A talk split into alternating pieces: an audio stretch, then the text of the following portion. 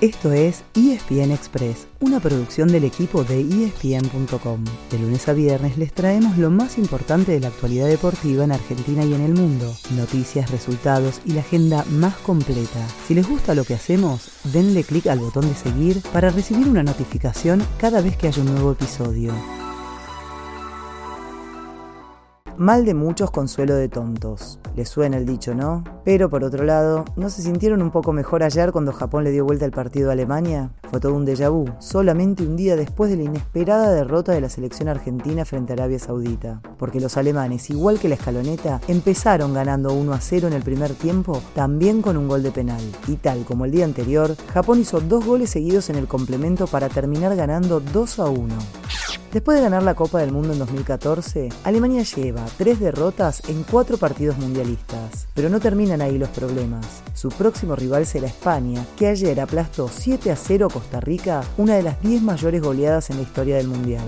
Si pierde y los japoneses le ganan a los ticos, habrá terminado su campaña en primera fase tal como en 2018. Ayer además arrancó el grupo F. Marruecos y Croacia empataron sin goles, mientras que Bélgica derrotó 1 a 0 a Canadá. Hoy se completa la primera fecha de la fase de grupos con dos viejos conocidos de nuestra selección. A las 10 de la mañana, Uruguay enfrenta a Corea del Sur por el grupo H, que también tendrá a la 1 de la tarde a Portugal frente a Ghana.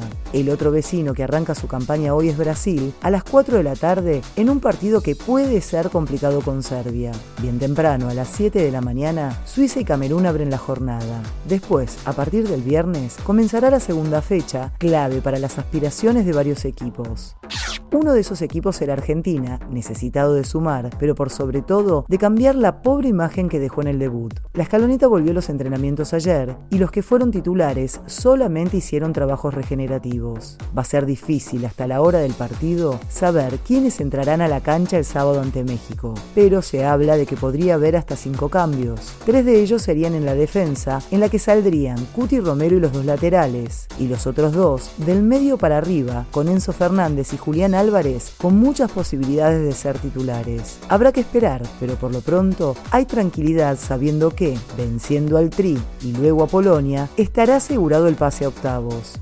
Hoy nos queda un hueco para hablar de un tema distinto al Mundial, porque Rafael Nadal empezó su gira por Sudamérica, en la que enfrentará al noruego Casper Ruud en una serie de exhibiciones. Fue en Buenos Aires y terminó con victoria de Rafa, pero además hubo un dobles en el que el español se juntó nada más y nada menos que con Gaby Sabatini frente a Ruud y Gisela Dulco. Ahora Nadal y Ruud pasarán por otras ciudades de Latinoamérica y estén atentos y atentas porque muchos de estos eventos se podrán ver por Star Plus. Ese fue el final del episodio de hoy. De lunes a viernes, al comenzar el día, les contamos lo que pasó y lo que se viene en el mundo del deporte. Los esperamos en el próximo episodio con mucho más ESPN Express.